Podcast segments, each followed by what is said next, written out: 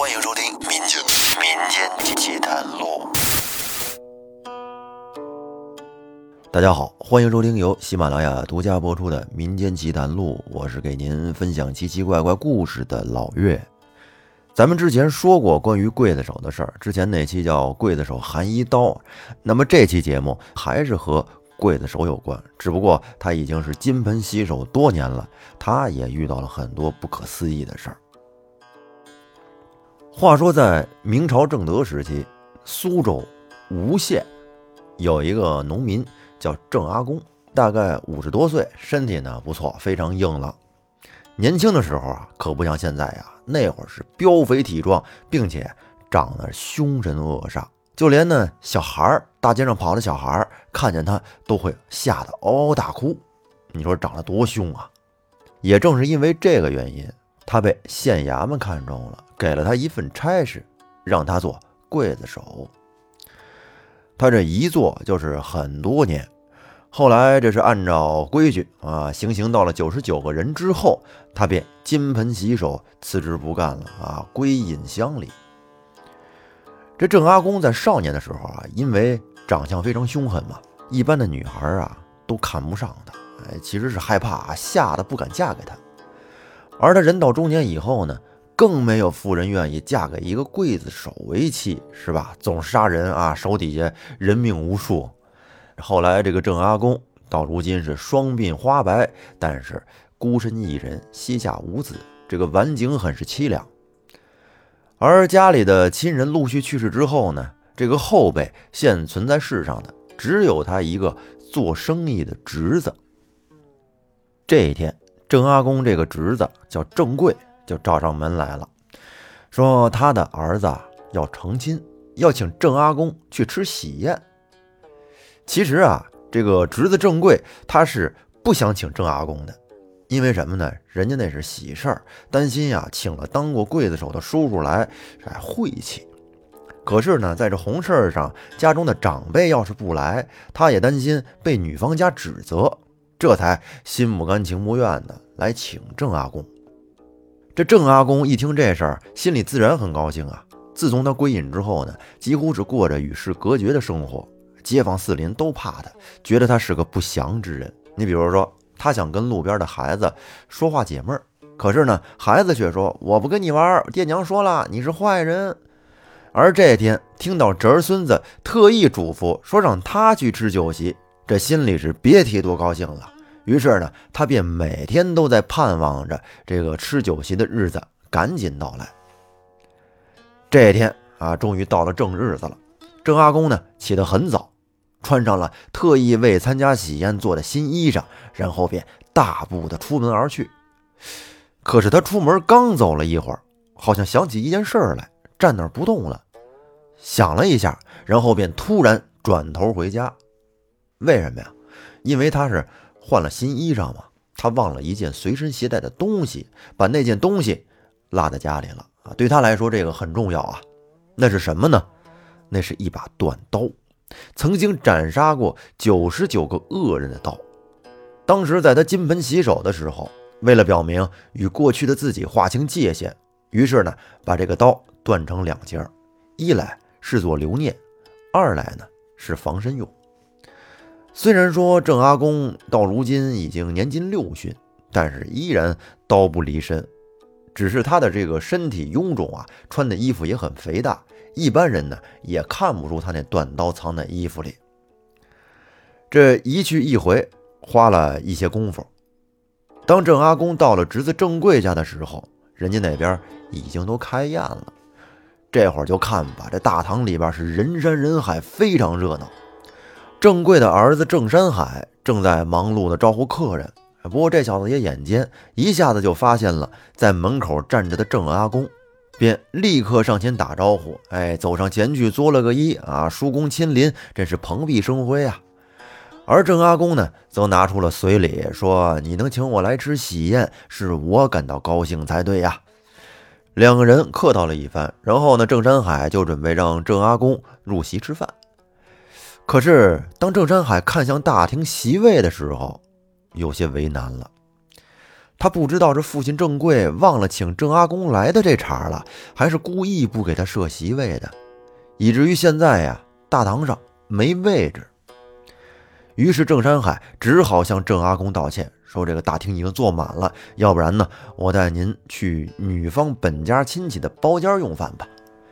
这个女方呢是外乡人，远嫁到这儿来的，但是来参加喜宴的人非常多，这一桌。正好容纳十个人，现在还缺一个，于是郑阿公就被安排在了主位上就坐。郑山海让众人吃好喝好以后呢，关上门就出去了。可是当他出去以后，这包间里顿时就变得鸦雀无声了。这些人也不说话，就跟那儿各顾各的吃桌上的菜。郑阿公本以为可以与坐在他旁边的人聊几句，多说几句话。这大喜的日子，即使相互不认识，那互相客套一下也是没问题的。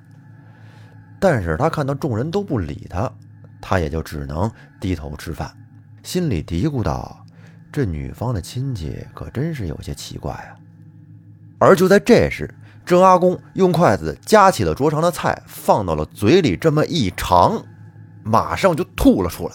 这一口真给他恶心着了，这饭菜不新鲜，吃到嘴里都是馊臭味的，真是让他难以下咽呢。可是他看了一眼旁边的人，大家却都吃得津津有味。然后郑阿公心里便起了疑虑，他瞅了一眼四周，觉得有些不对劲儿。这间屋子的装饰有些古怪。大白天的，在四周点的都是白蜡烛，而窗花竟然不是红喜字儿，而是白喜字儿。因为他当刽子手这么多年，也学过一些周易之术，因为成天与恶人打交道嘛，所以呢，他的警惕性很高。于是他假装将筷子失手掉落在地上，然后弯腰下去捡筷子。而当他掀开桌布的时候，这一幕让他惊呆了，他看见众人的双脚都是离地的，这一下就给他吓得背后冷汗直冒，牙齿颤抖。这时在他的心中已经都明白了，这竟然是一场白婚。而这时郑贵父子端着酒杯，正好进屋来敬酒。在座的宾客呢，一看到郑贵父子，便一改刚才的冷漠，变得非常热情，纷纷的举杯庆祝。而郑阿公趁机拉过郑山海，问道：“说，做这桌酒席的大厨是谁呀？”郑山海说：“由于成亲比较仓促，一下子也找不到帮厨，只好呢麻烦岳母金夫人亲自下厨，这才做了几桌像样的宴席。”而郑阿公。让郑山海去拿一些糯米过来，说是想带一些回家。郑贵看见他爷俩跟着偷偷摸摸的嘀咕，便上前询问是怎么回事。郑阿公说：“我有些不胜酒力，你扶我到外面透透气。”于是郑贵父子便搀扶着郑阿公出了包间。三个人出去以后，郑阿公赶紧抓住郑贵的手腕说。今天来的宾客，你们是否都认识？郑贵则支支吾吾地说：“这这大部分都是女方家来的宾客呀，怎么了？”郑阿公又问：“山海娶的这个女子是什么来历？”原来啊，郑贵为儿子挑选的这个媳妇儿，是从好朋友那儿得知，外乡有一个非常有钱的寡妇想嫁女儿，这个寡妇叫金夫人。女儿叫金梅，而郑贵是贪图对方的钱财，就找到媒婆去提亲。哎，没想到的是，到对方那儿一说，那边竟然爽快的就答应了。但是对方提出的要求是，婚宴的事情必须得由女方家安排。而郑贵他又是一个特别吝啬的人，得知可以不花钱就能娶儿媳妇，当然同意了。然后没过多久。金夫人带着女儿来到郑家，那金梅到了郑家以后，就再没有出过房门。郑阿公听完之后，陷入了沉思。他琢磨了片刻之后，郑山海也拿来了一袋糯米，再瞧郑阿公，伸手进袋子抓了一把糯米在手中，转过身来就来到了女方亲戚的包间。进屋之后，他二话没说，只见他大手一挥，就把那糯米全都撒在了饭桌上，然后顿时只见一道腥臭的黑烟在屋内四散开来。郑贵父子见状，便想阻止郑阿公的冒失行为，这是挺不合适的。可是当他们进入包间之后，便被眼前的这场景给惊呆了。房子里边哪还有什么宾客呀？竟然坐着一桌用纸扎的小人儿，而饭桌上的菜呢，则都是已经长毛的饭菜。郑阿公问道：“布置婚宴的人有些古怪。”这到底是谁布置的？郑山海说：“这都是我岳母办置的。”这时，郑阿公不再隐瞒，一伸手从衣服里把那把断刀拿出来了，然后他喝了一口老酒，喷在了刀口上。只见他这么虚空一劈，大家只感觉啊，周围就好像被撕裂一样。刚才热热闹闹的大堂里，瞬间就安静了下来。郑贵父子躲在郑阿公的身后，他们只见大堂上满堂坐的都是纸扎的小人儿，而桌上也全是一些长了毛的剩菜剩饭，并且周围点满了白色蜡烛。哎，这个围布啊，将大堂布置的非常的阴森恐怖啊！这哪是红事儿啊，典型的就是一个白事儿现场。而就在这时候，突然。后厨就响起了一声怒吼，只见一道黑影闪到了三个人的面前。只见一位脸色苍白、双目凹陷、嘴唇发紫的老妇人出现在了三个人面前，而这个人正是郑山海的岳母金夫人。金夫人望向郑阿公说：“好啊，没想到遇到了你，害得我计划失败。”郑阿公说：“我听闻十年前术士王长山作恶问斩，他的妻子金梅一直在逃，想必就是你吧？”这个金夫人和丈夫王昌山呀，两个人精通江湖幻术，并且借这个技艺到处招摇撞骗。十年前，她丈夫被抓问斩，而金夫人呢，则东躲西藏的逃命。后来就流窜到了本地。这一次啊，她是假装高门大户的女子，看上了郑贵的儿子。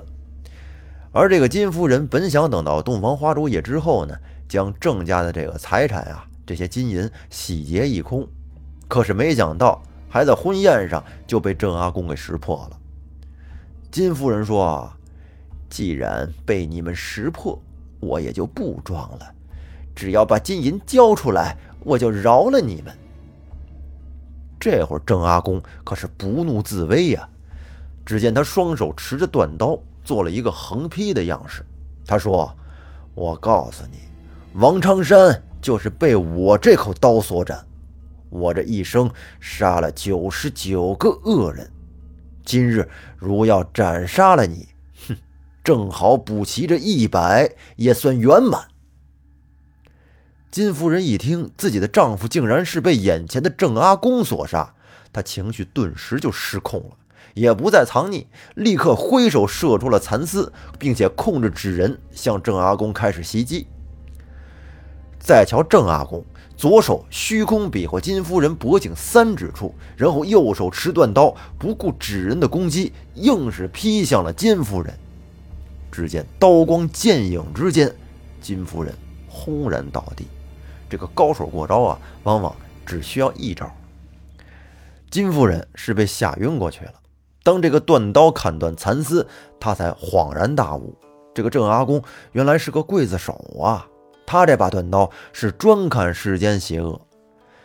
这眼看自己在劫难逃，现在金夫人吓得是心神恍惚，根本就不敢抵抗。郑阿公见金夫人倒地，便收起断刀。头也不回地离开了。随后呢，郑贵去县衙报官，衙役将祸害百姓多年的金夫人给拘押了起来，而郑贵劫后余生，非常感谢郑阿公出手相助。他想起自己曾经刻意的疏远郑阿公，也觉得非常的羞愧。而从这件事之后呢，他便经常去探望郑阿公，陪他说话。而周围的百姓知道了郑阿公为民除害，也都一改往日对他的那种恐惧，都很敬佩他的勇敢。那在最后啊，咱们说郑阿公在垂暮之年，因为从事的职业而被人误解。你看这晚年多凄凉啊！想找人说话解闷都找不着人。而这次恰好侄儿孙子婚宴，他识破了金夫人用幻术诈骗钱财的这个手段啊，不顾自身的安危，挺身而出救人。而最后呢，他也是刀下留人，并没有伤害金夫人。咱们说这个，在古时候啊，刽子手行刑，九十九人就要金盆洗手，不可再杀生，并且呢，在行刑之后也不能回头看。以防被行者看清楚脸，遭来报复。而这些刽子手在旁人看来都是凶神恶煞的，可是他们私底下很多却是吃斋念佛、乐善好施的。所以说，这个人呢，其实是不分高低贵贱的啊，工作也不分三六九等，大家都是付出劳动，凭本事吃饭。所以说，不管从事什么样的工作，都应该被尊重，而不是被歧视。那这期咱们就说到这儿，欢迎您订阅专辑，并且关注主播复古宇航员。那咱们下期再见，拜拜。